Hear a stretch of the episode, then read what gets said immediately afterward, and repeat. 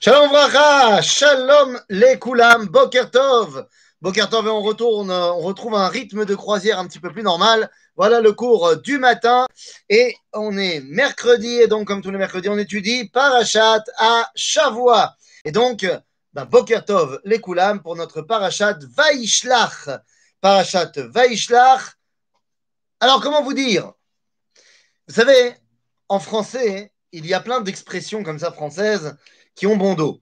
Parmi ces expressions françaises, il y en a une euh, qui est l'antithèse de ce que la Torah veut nous enseigner. C'est quand on utilise le tsemed milim, la jonction de ces deux mots, enfin les trois mots, les temps bibliques. Quand on te dit ouais non ça c'était au temps biblique, ça ça veut dire quoi? Ça veut dire ouais non c'était il y a super longtemps et euh, et puis bon ça va c'est pas vraiment en rapport avec notre univers. L'enseignement de la Torah est complètement l'opposé. Car il faut bien se rappeler d'une chose. Vous savez, la prophétie, ce que Dieu a décidé de dire au Ham Israël par l'intermédiaire des prophètes, Moshe en premier, eh bien, il faut bien savoir que les prophètes, on leur a dit plein d'autres choses qui ne sont pas marquées dans la Torah. Et, par exemple, il y a certaines fois des prophéties qui servaient à un moment donné, à un endroit donné, et donc, bah, le prophète a parlé, mais il ne l'a pas forcément écrit. C'est pour ça que le Talmud, dans le traité de Megillah, à la page 14, nous dira. Une prophétie qui sert les générations est inscrite. Si elle ne sert pas les générations, elle n'est pas marquée. De la même façon, eh bien, nous devons comprendre que tout ce qui est marqué dans le Tanakh, si ça a été marqué, c'est parce que ça doit nous donner à nous un enseignement encore aujourd'hui. Et je dirais même que dans le livre de Bereshit, c'est encore plus fort, puisque nous nous rappelons de ce que le Midrash Tanchuma dans le Parashat Lech nous enseigne, que Maaseh Avot Siman Labanim, que les actes des pères sont des repères pour les enfants. En d'autres termes, les histoires mentionnées dans le livre de Bereshit sont un archétype de ce qui va nous arriver bah, dans toutes les générations. Ce qui veut dire que si la paracha de Vayetse qu'on a étudiée la semaine dernière était le prototype du départ en exil, eh bien la paracha de Vaishlach est bah, la façon de comprendre comment on sort de l'exil. La paracha de Vaishlach, c'est la sortie de l'exil. Et donc, c'est fondamental de comprendre quelles sont les différentes étapes de cette sortie de l'exil qui nous permettent eh bien, de comprendre notre réalité actuelle. La première chose qu'on doit se, sur laquelle on doit se focaliser, c'est la fin. La fin de la paracha de la semaine dernière, qu'on n'a pas eu le temps d'évoquer la semaine dernière, mais qui est fondamentale. Comment se termine le. Parce qu'en fait, le départ en exil, le départ sera de l'exil, commence la fin de la paracha de la semaine dernière. On part de chez Lavan, et en fait, le moment où on peut dire qu'on est sorti d'exil, c'est le moment où, ça y est, Lavan et Yaakov se séparent à la fin de la paracha. Ils créent un monticule du témoignage, et là-dessus, ils vont créer cette alliance en disant Moi, je suis là-bas, toi, tu es là-bas. C'est là que véritablement on se sépare de Lavan. Et ce qui est très intéressant, c'est de voir que Lorsque Lavan et Yaakov se retrouvent, ils vont donc faire, comme j'ai dit, un monticule de pierre qui leur servira de témoignage. On appelle ça une matseva, un, oui, un, comment on dit en, français, je ne sais pas, euh, mais un point de passage, si vous voulez, un témoin. Et ce qui est intéressant, c'est que Lavan va appeler ce monticule Yegar Sa'aduta. Yegar Sa'aduta, vous comprenez donc très bien l'araméen, ça veut dire un monticule de témoignage. Yegar, c'est un petit monticule. Sa'aduta, c'est un témoignage. Cool. Seulement, on nous dit Yaakov Karalo Galed. Mais c'est Galed. Gal, c'est un monticule. Ed, c'est un témoignage. Donc, ils ont donné le même nom à cet endroit-là. À la différence près que la vanne a appelé cet endroit-là en araméen, et Yaakov lui a donné son nom en hébreu. Et ça, c'est le premier enseignement, messieurs, dames. Yaakov parlait araméen, évidemment, il a vécu 22 ans euh, là-bas chez euh, Haran, chez Lavan, il parlait araméen. Mais le premier, la première étape pour sortir d'exil, c'est d'abord retrouver notre langue. Car la langue est beaucoup plus que simplement un moyen d'exprimer eh bien, euh, euh, ce que j'ai envie. C'est l'expression de mon identité profonde. La langue, c'est une culture, la langue, c'est un, c'est un monde qui traverse par la langue. Donc, la première chose à faire quand on sort d'exil, eh bien, c'est de se réapprendre à parler en hébreu, dans notre langue, Rabotai. Oui, je sais que là, pour l'instant, je fais le chiour, le cours en français, mais c'est Bedi Avad. Ce n'est qu'à posteriori parce que tout le monde ne comprend pas l'hébreu. Et je pense qu'il faut à un moment donné se focaliser et étudier la Torah et vivre en hébreu. Mais bon, pour le moment, on fait avec ce qu'on a. Donc Zemayesh. Mais rappelez-vous que c'est exactement ce qui va se passer tous les ans, le soir du Seder. Le soir du Seder, eh bien, on commence le Seder en araméen.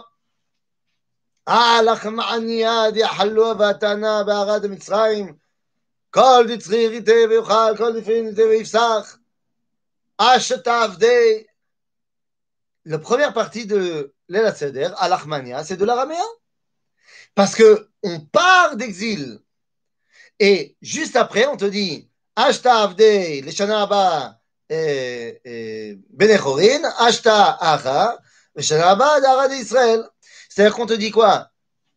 Cette année, ici, l'année prochaine en Israël. Cette année, esclave, l'année prochaine, libre. Mais à ce moment-là, on, lance en hébreu. Et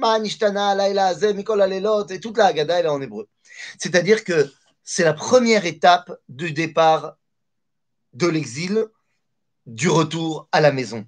Réapprendre à parler hébreu. Zechashuv meod, meod, meod. Donc j'invite toute personne qui entendra ce cours à prendre la résolution qu'il habite en Israël, évidemment, mais même s'il habite aux États-Unis ou en France ou ailleurs, il doit apprendre à parler hébreu.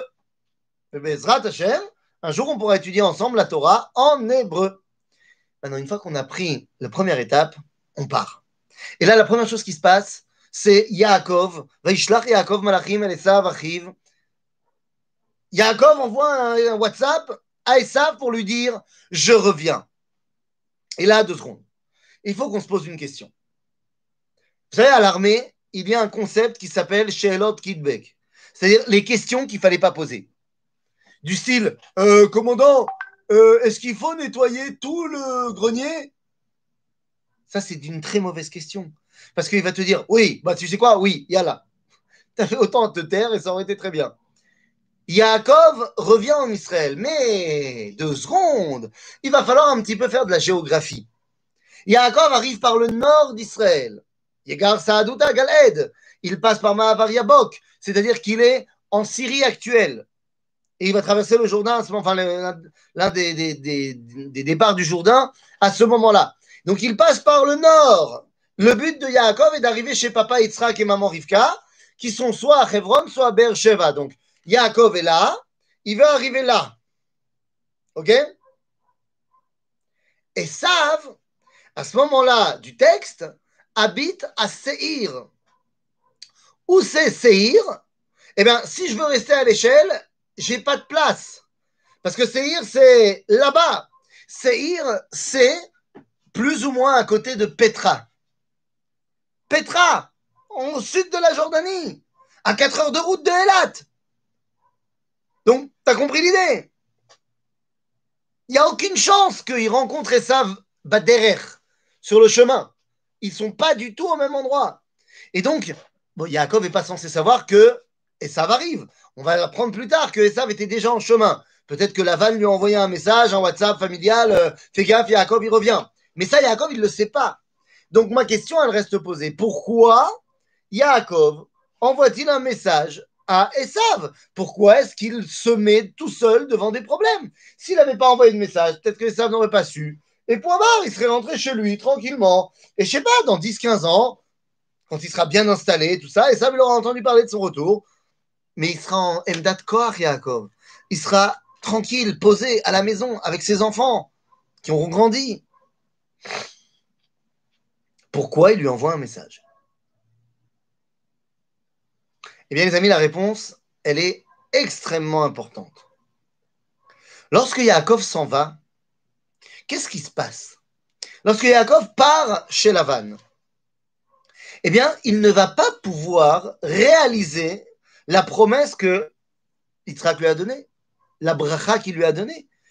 Vous vous rappelez certainement, on avait étudié dans la paracha de Toldot, la différence entre Olam Zé, Olam Abba, Olam dévoilement de Zé, Anochi, tout ça. Et on avait expliqué que Yaakov ben, avait décidé de prendre sur lui les deux, d'être le maître de ce monde et le maître du monde d'en haut. Mais le fait qu'il parte en exil chez Lavan fait qu'il renonce à pouvoir gérer ce monde. Alors, c'est pas de sa faute, circonstances atténuantes, on voulait le tuer, tout ce que tu veux. Mais dans les faits, Yaakov n'est plus celui qui peut ben, prendre sa place dans, on va dire, euh, la construction de ce monde. Yaakov part en exil. Là-bas, à Haran, celui qui gère ce monde, c'est Lavan. Et ici, dans la région, eh bien, c'est qui qui va gérer le monde? Celui qui va gérer le monde, puisque ce n'est plus Yaakov, eh bien, ce sera Esav. En d'autres termes, Yaakov est parti à abandonner, euh, on va dire, le, le, poids de la gestion du monde.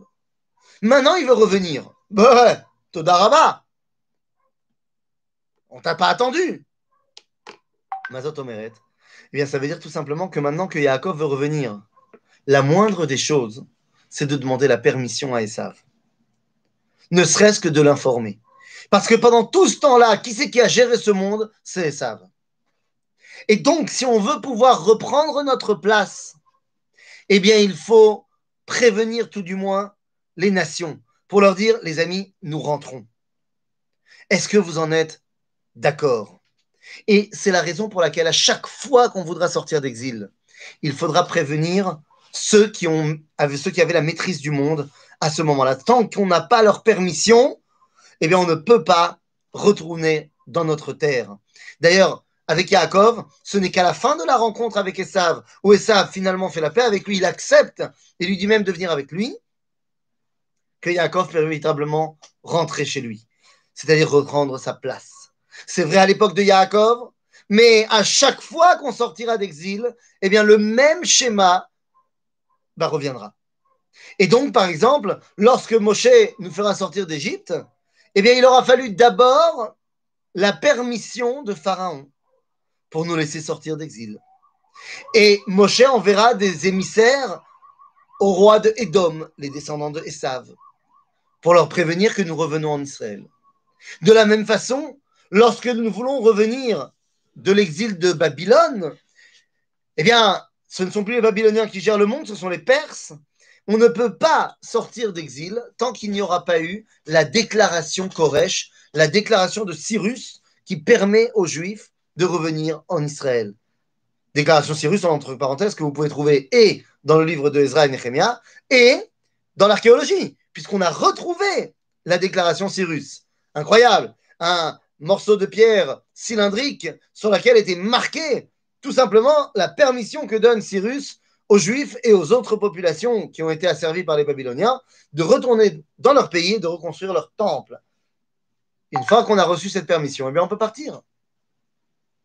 Il en va de même dans notre génération. Dans notre génération, quand avons-nous le droit de partir de l'exil? Vous le savez, il y a dans le traité de Ketubot, à la page 111, eh bien, on fait référence là-bas à un concept qui s'appelle les trois serments. C'est quoi les trois serments? Eh bien, ces trois serments qui servent euh, de, on va dire, de texte fondateur et de base à la chassidoute de Satmer, qui est fondamentalement antisioniste. Et ils disent pourquoi est-ce qu'ils sont antisionistes? Parce que ça va à l'encontre des trois serments. Quel le sionisme? Mais c'est quoi ces trois serments? Eh bien, le, la Gemara dans ma série Ketubot va nous dire que dans la mesure où dans le livre de Shirachirim, il est marqué trois fois Ishbati etrem benot Yerushalayim shelo et ahava C'est-à-dire, je vous ai fait prêter serment, fille de Jérusalem, de ne pas réveiller l'amour avant qu'il ne revienne. Et eh bien de là, le Talmud va nous apprendre qu'il y a trois serments que Dieu a fait, a fait prêter avec le, le, peuple juif et le monde, qui sont en fait les conditions pour la réalisation de l'exil dans des bons, enfin, pour que ça marche, quoi. C'est quoi ces trois serments? Le premier, c'est que Israël n'a pas le droit de la halot bachoma. C'est quoi la halot bachoma dira Rashi? C'est monter en Israël en force. En force, unie, une armée, machin, pour conquérir Israël. On n'a pas le droit. Deuxièmement, c'est quoi le deuxième serment? Assur limrod beumot haolam. Nous n'avons pas le droit de nous révolter contre les nations pour venir en Israël. Et troisième serment, il n'est pas pour nous, il est pour les goyim. De savoir qu'ils n'ont pas le droit de nous asservir trop. Je ne sais pas ce que ça veut dire nous asservir trop, mais bon. En 1917, l'Empire britannique vient conquérir la terre d'Israël de la main des Ottomans. À ce moment-là, le ministre des Affaires étrangères de l'Angleterre, Lord Balfour, va faire ce qu'on appelle la déclaration Balfour. Dans cette déclaration Balfour, eh bien, il est marqué que l'Empire britannique se voit favorable à l'établissement d'un foyer national juif en terre de Palestine et va les aider à réaliser cela. Ça n'a aucune valeur, la déclaration Balfour, si ce n'est le fait que c'est très sympathique de sa part. Mais ça n'a aucune valeur concrète et juridique. Par contre, lorsque trois ans plus tard, à San Remo, la SDN, la Société des Nations, l'ancêtre de l'ONU, va signer la déclaration Balfour, ratifier la déclaration Balfour, alors elle devient une réalité internationale. À ce moment-là, se tient en Europe de l'Est le Rav Meir Simcha Cohen de Dvinsk, à Meshech Chochma, ou à Or commentaire du Meshech Chochma à la Torah, Or Sameach à la Rambam. Eh bien, nous dit le, le Meshech le Rav Meir Simcha Cohen de Dvinsk, ah bah voilà, maintenant la peur des serments est tombée, et donc, nous n'avons plus aucune excuse pour revenir en Eretz Israël. Ben oui, tu te révoltes plus contre les nations si les nations t'ont permis de venir. Eh, pas shoot. Et donc, eh bien, quand on a reçu la permission de la SDN, permission réitérée pendant le vote des Nations Unies qui a eu lieu il y a quelques jours, il y a quelques années, le 29 novembre 1947, eh bien, les nations nous permettent de revenir prendre la possession de la terre d'Israël ça y est, nous pouvons sortir la tête haute de l'exil. En d'autres termes, tous ceux qui parlent aujourd'hui de trois serments, c'est très gentil, mais c'est un petit peu euh, obsolète. Ça y est, les serments sont tombés. Nous pouvons maintenant, sans aucun doute, revenir nous installer en Israël. Les nations, et savent, nous a permis de rentrer. Donc on a dit, la première chose c'était reparler hébreu, et maintenant demander la permission aux nations, ça y est, c'est fait. Mais maintenant qu'on a l'autorisation, eh bien, il faut que nous-mêmes, nous sortions d'exil. C'est pas le tout d'avoir reçu la permission des eh, si toi, tu prends pas tes petits pieds et tu sors pas, c'est compliqué. Et là, nous arrivons dans le début de notre paracha avec un problème. Parce que, alors, Yaakov, vous connaissez l'histoire, pour euh, calmer son frère, il va lui faire envoyer énormément de cadeaux, et il fait envoyer donc ses, émissaires vers son frère en lui disant, voilà, dites-lui que j'arrive, et donnez-lui bien les cadeaux pour le calmer. Finalement, les émissaires reviennent en disant Mais il est déjà en chemin, il est avec 400 hommes et il est là pour te tuer. Et là, le verset nous dit a Yaakov meod vayetzerlo. Et Yaakov a eu très peur, et c'est ça qui me, que, je ne comprends pas. Pourquoi Yaakov a-t-il eu peur? Alors vous allez me dire Attends, et ça, il arrive avec 400 hommes, il veut tuer. Certes, mais c'est pas ça la question. Comment est-ce que Yaakov peut-il avoir peur alors que Dieu lui a fait une promesse la semaine dernière dans Vayetse, au moment où il part en exil? Dieu lui promet, lui dit, ne t'inquiète pas, je te garderai, il ne t'arrivera rien jusqu'à ce que je te ramène à la maison. Donc pourquoi ici Yaakov a-t-il peur? Dieu lui a promis qu'il ne lui arriverait rien et qu'il le garderait. Bizarre. Le Talmud dans le traité de Sanhedrin va évidemment se poser cette question. Comment c'est possible que Yaakov ait eu peur alors que Dieu lui a promis que tout irait bien? Et le Talmud répond Shema Yigrom Achet. Yaakov a eu peur que la faute eh bien, lui soit accusatrice. C'est quoi la faute? De quelle faute parle-t-on? Quoi, Yaakov, c'est un mec qui oublie de faire la Birkat Amazon? C'est quoi la faute? D'autant plus qu'il y a marqué dans la paracha que l'une des choses que les émissaires de Yaakov doivent dire à Esav, c'est Im Lavan. J'ai vécu tout ce temps-là chez Lavan. Rashi nous dit qu'est-ce que ça veut dire Im Lavan Tariag mitzvot shamarti. Parce que le mot Garti, ça a la même valeur numérique que le mot Tariag, c'est-à-dire 613. Donc, c'est pour dire à, Esav, j'étais chez Lavan et pourtant, j'ai gardé toute la Torah. Donc, deux secondes. Si j'ai gardé la Torah, mais je ne suis pas, je n'ai pas fait d'avérote. Donc, qu'est-ce que ça veut dire? Shema Yigrom Achet. Il avait peur que la faute ne lui soit accusatrice et ne le protège plus. Et eh bien, le Talmud, pour essayer de comprendre de quoi il s'agit, nous explique que ce Shema Yigrom Achet revient à plusieurs moments. Et un autre moment où ça revient, c'est lorsque on part de l'exil de Babylone, qu'on revient en Israël. Le Talmud dit Mais comment ça se fait que lorsqu'on est revenu de Babylone, on n'a pas eu tous les miracles qu'on a eu lorsqu'on est sorti d'Égypte? Et le Talmud répond Shema, Garam, Achet. C'est quoi? C'est la même faute. Il va expliquer Rashi là-bas sur place et Rabbi Ouda Alevi dans le Sefer Akuzari. Quelle est la faute en question? Eh bien, qu'on n'est pas revenu en Eretz Israël. Quand tu lis le livre d'Israël de Nehemiah, tu vois que personne n'est rentré en Israël avec eux. Personne n'a accepté de venir. Et ceux qui sont finalement venus, c'était les mamzerim, les violeurs, les voleurs, les tueurs, tous les mecs qui avaient déjà plus rien à perdre en restant, euh, euh, enfin, qui ne pouvaient pas rester à Babylone, qui n'avaient plus rien à perdre. Toutes les lits, tous les gens euh, qui étaient des gens bien, ils sont restés à Babylone. Et ça, nous dit le Talmud, nous dit Rabbi Uda Levi dans le Kuzari, c'est la faute. C'est la faute qui fait que tu n'es plus protégé.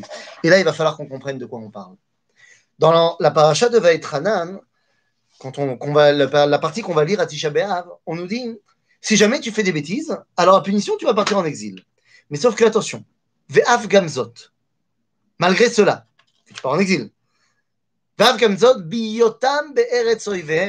Lorsqu'ils seront dans le pays de leurs ennemis, l'homme astim Lechalotam, la C'est-à-dire, je ne vais pas complètement les abandonner et enlever mon alliance avec eux et qu'ils soient complètement détruits. En d'autres termes, nous dit la Torah que lorsque on sera en exil, Dieu nous protège. Mais là-bas, hein, nos sages vont essayer d'aller plus loin. Ils disent qu'est-ce que veut dire le mot biotam Lorsqu'ils y seront. Nos sages nous disent biotam, Rashi reprend, c'est behavayatam c'est-à-dire lorsqu'ils devront y être. Lorsqu'ils devront y être en exil, alors je les protégerai. Mais lorsqu'ils ne devront plus y être et qu'ils y sont encore, à ce moment-là, ma protection n'est plus là. Oh, oh. L'exil de Yaakov devait prendre fin quand? À la naissance de Yosef. La preuve, c'est que lorsque Yosef est né, il a dit à la vanne, je pars. Et finalement, il est resté pour faire du business. Alors disons que c'était légitime. Mais là, il va se passer un autre truc. Là, il va se passer un autre truc. Finalement, il est déjà en train d'arriver. Il a passé le Yabok. Donc, ça veut dire qu'il est rentré en Eretz Israël. Il devrait, ça y est. Mais il n'est toujours pas prêt à quitter de l'autre côté. Il nous dit, le texte, qu'il est retourné de l'autre côté il a repassé le fleuve tout seul, nous dit Rashi, ou alors la vie pachim ktanim. Mais il a été emmené encore des valises qui traînaient là-bas. Mais vas-y, ça y est, c'est fini. La Gemara, toujours dans le traité de Sanhedrin, à la page 98, nous dit que les Amoraïm, les plus grands Talmidei Chachamim de l'histoire, avaient très peur des temps messianiques. Parmi eux, il y avait Rava. Et Rava, c'est Rava. Et Rava avait très très peur parce qu'il savait que juste avant le début des temps messianiques, il y allait avoir ce qu'on appelle Chevle Mashiach, les douleurs de l'enfantement du Mashiach. Et il dit ça, j'ai très très peur, parce que je ne saurais pas faire face. Abaye, son, son, sa chavruta, Abaye verava, Abaye, il lui dit, mais pourquoi tu as peur? Tu sais très bien que euh, on a appris qu'un tzaddik, eh bien, il peut se sortir de Chevle Mashiach. Et Rava, lui répond, non, mais j'ai peur, Shema Yigrom Achet. J'ai peur que la faute, toujours la même, ne me fasse tomber. c'est la faute, maintenant vous avez compris. C'est pas une faute du Shulchan Aruch. C'est qu'arrive le moment de partir en Israël et que ben, je vois pas le moment. Je loupe le train et je décide de rester en exil. Lama, pour de bonnes raisons. pour de bonnes raisons parce que j'ai des parim ktanim, parce que j'ai encore des juifs à les sauver, parce que je ne peux pas les abandonner, c'est ma communauté, qu'est-ce que tu crois? Je ne peux pas les abandonner. Mon mal à saute.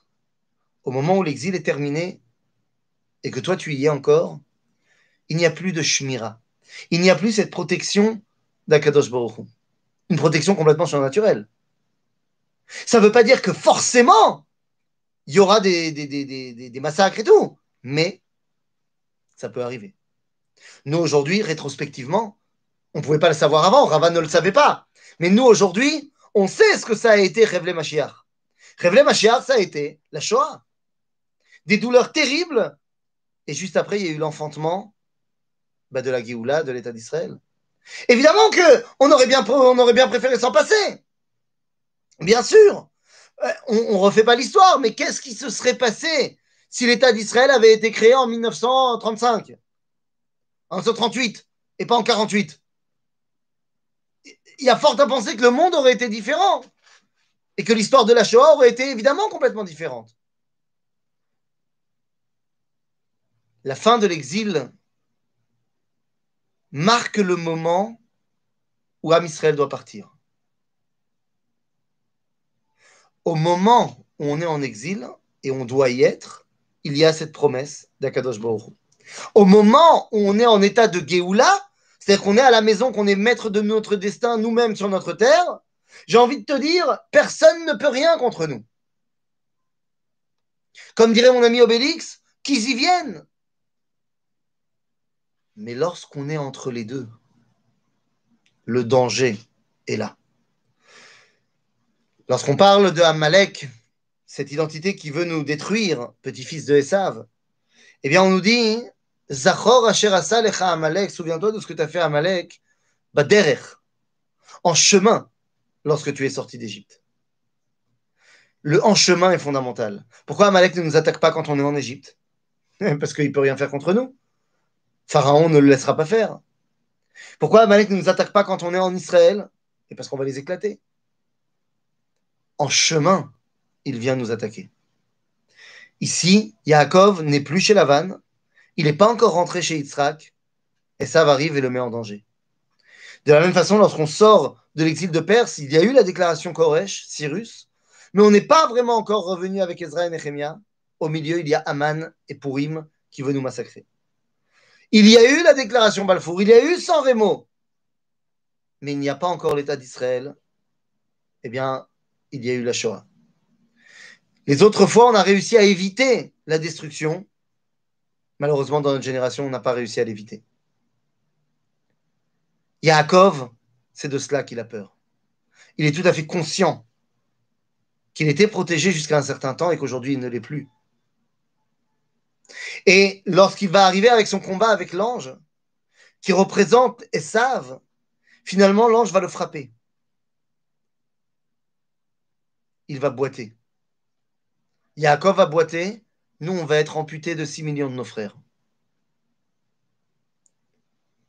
Mais à ce moment-là, il faut continuer à avancer. Il faut continuer à avancer pour réaliser finalement cette Géoula. Et finalement, eh bien, Yaakov avance. Il arrive en Israël et il arrive Shalem Be'ir Shrem. À ce moment-là, vous connaissez l'histoire de Shrem, l'histoire, une histoire terrible, et je ne vais pas la développer là maintenant, ce sera pour l'année prochaine. Mais simplement, une fois que Yaakov est arrivé en Israël, eh bien, il n'est plus une identité personnelle. Ça y est, il est l'identité d'Israël. Il est l'identité d'Israël, et à ce moment-là, si on porte atteinte à lui, eh bien, ce ne sera plus simplement une atteinte personnelle, mais comme diront ses fils à propos de l'histoire de Shrem qui a violé Dina, eh bien, ils diront Nevela Asta Israël. Ça a été une abomination qui a été faite à Israël, l'identité nationale du peuple juif.